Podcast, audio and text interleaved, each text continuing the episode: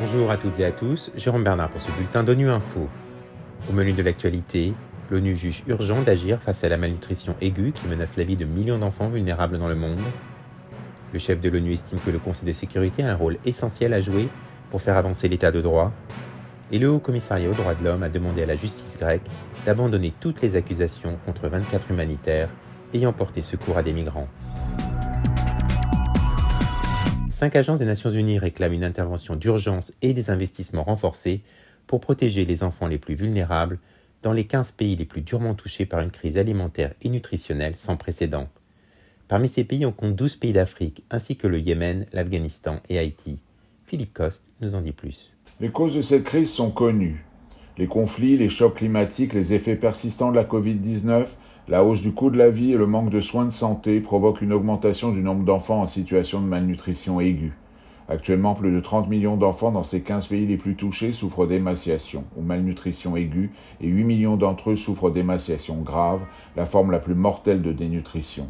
C'est pourquoi cinq agences de l'ONU, dont la FAO, l'UNICEF et le Programme alimentaire mondial, demandent la mise en œuvre urgente du plan d'action mondial sur l'émaciation chez les enfants, un ensemble de mesures coordonnées visant à améliorer la nutrition maternelle et infantile au moyen des systèmes alimentaires et des systèmes de santé, d'approvisionnement en eau, d'assainissement et de protection sociale.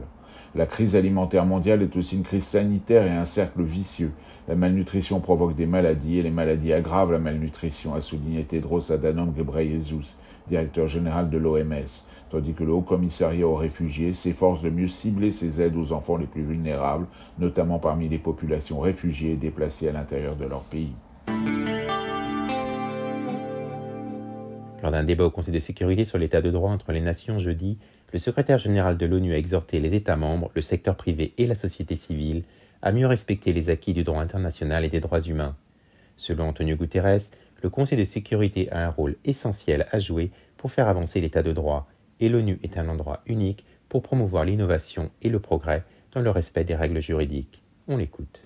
L'état de droit est essentiel pour relever les défis actuels et futurs, qu'il s'agisse du désarmement nucléaire, de la crise climatique, de l'effondrement de la biodiversité ou encore des pandémies et des maladies dangereuses. Nos efforts en matière d'état de droit doivent s'adapter à un environnement en mutation et au progrès technologique. L'Organisation des Nations Unies occupe une position unique pour promouvoir l'innovation et le progrès dans le respect de l'état de droit. Aucune autre organisation mondiale n'a la légitimité, la capacité de rassemblement et le pouvoir normatif de l'ONU le Conseil de sécurité a un rôle essentiel à jouer pour faire avancer l'état de droit à travers ses efforts pour maintenir la paix et la sécurité internationale, protéger les droits humains et promouvoir le développement durable. Ensemble, engageons-nous à faire progresser l'état de droit afin de créer un monde plus stable et plus sûr pour toutes et pour tous.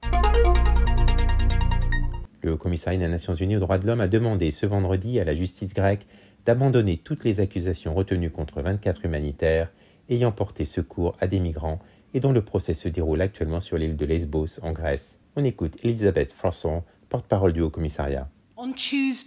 Mardi, un procès tant attendu de 24 défenseurs des droits humains accusés d'avoir aidé à secourir des migrants en détresse en mer s'est ouvert à Lesbos en Grèce. Des procès comme celui-ci sont profondément préoccupants car ils criminalisent le travail qui sauve des vies et créent un dangereux précédent. Il y a déjà un effet dissuasif, les défenseurs des droits de l'homme et les organisations humanitaires ayant été contraints de suspendre leur travail en faveur des droits de l'homme en Grèce et dans d'autres pays de l'Union européenne. Nous réitérons notre appel au rejet des charges retenues contre les 24. Les accusations sont liées à leurs actions de sauvetage de migrants en mer et comprennent plusieurs délits présumés liés à la facilitation du trafic de migrants. Les personnes jugées étaient toutes membres ou bénévoles d'une ONG grecque appelée Emergency Response Center International qui a aidé plus de 1000 personnes à se mettre en sécurité et a fourni une assistance médicale et autres aux survivants sur l'île grecque de Lesbos de 2016 à 2018. Voilà, fin de ce bulletin d'ONU Info. Vous pouvez nous retrouver sur Internet et sur nos comptes médias sociaux, Twitter et Facebook. Merci de votre fidélité. À bientôt.